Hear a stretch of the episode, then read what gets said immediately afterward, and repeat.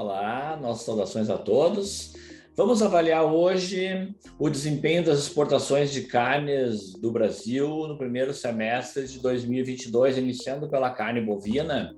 O dólar que segue se valorizando desde o final de junho e agora em julho também, impulsiona a receita dos exportadores brasileiros e os frigoríficos que têm acesso ao mercado externo seguem focados neste canal para melhorar o balanceamento do faturamento das vendas totais entre mercado interno e também entre o mercado externo. Né?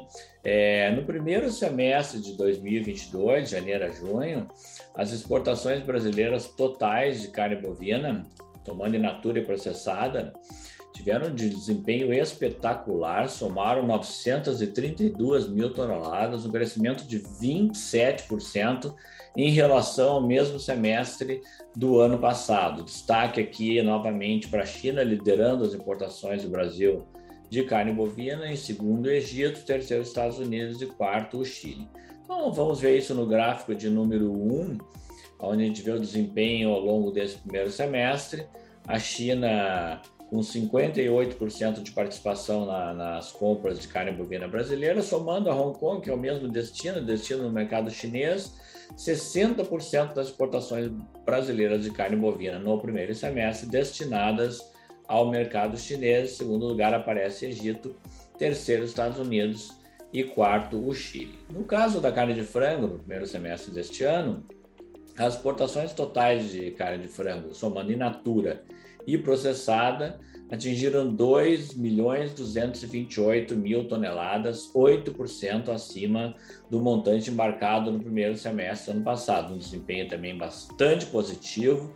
Tudo leva a crer que nós vamos bater um recorde de exportações de carne de frango, assim como nós também devemos bater um recorde na exportação de carne bovina. Então, um bom desempenho das exportações de carne bovina e também um excelente desempenho nas exportações de carne de frango. No caso do frango, a redução da oferta global de grãos, é, em virtude da guerra é, da Ucrânia e Rússia, diminuiu a perspectiva de produção de frango entre players importadores importantes, como é o caso da União Europeia e Estados Unidos, que além disso né, estão sofrendo ainda casos uh, sucessivos de gripe aviária.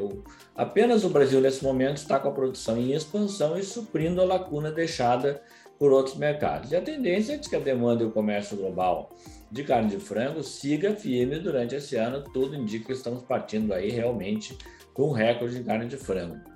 Liderança aqui também da China, é o maior importador nesse primeiro semestre, Emirados Árabes Unidos em segundo lugar, o Japão, cliente tradicional do Brasil, em segundo, em terceiro lugar, África do Sul em quarto, Arábia Saudita, outro cliente importante do Brasil e tradicional, em quinto lugar. Então vamos ver o slide, o gráfico de número 2, né?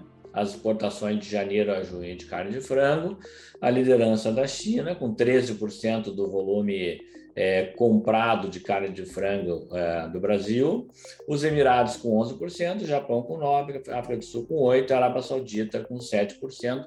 E aqui também chama atenção né, a maior pulverização da, dos destinos de exportação de carne de frango. Né?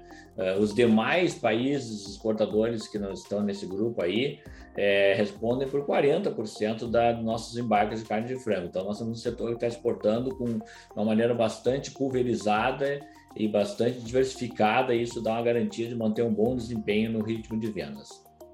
Por fim, para a carne suína, no primeiro semestre de 2022, janeiro a junho, as exportações totais de carne suína, somando in natura e processada, atingiram 458 mil toneladas. Isso é 8,4% abaixo do montante embarcado no mesmo período anterior, tem sido o pior desempenho entre as três carnes produzidas no Brasil.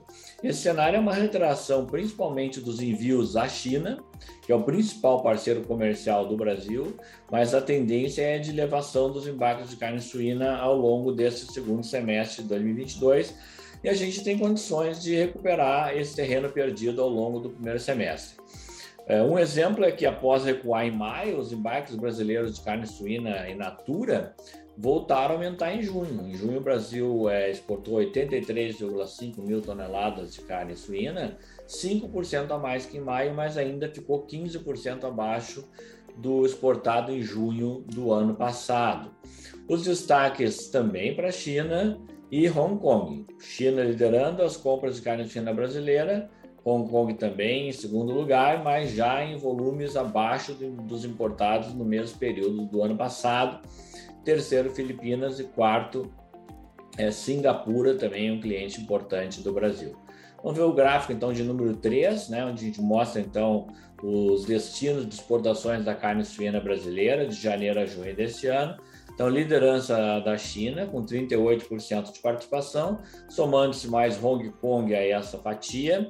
48% das exportações de carne suína nesse primeiro semestre foram destinadas ao mercado chinês. Então, depois, na, na segunda posição, apareceria então Filipinas com 8% e Singapura com 7%. Então, é, aqui o pior desempenho entre as três carnes e uma tendência de que a gente veja uma recuperação desses embarques é, ao longo desse segundo semestre de 2022. Ficamos por aqui. Na próxima semana voltamos com outro tema importante para o setor de proteínas animais aqui no Brasil.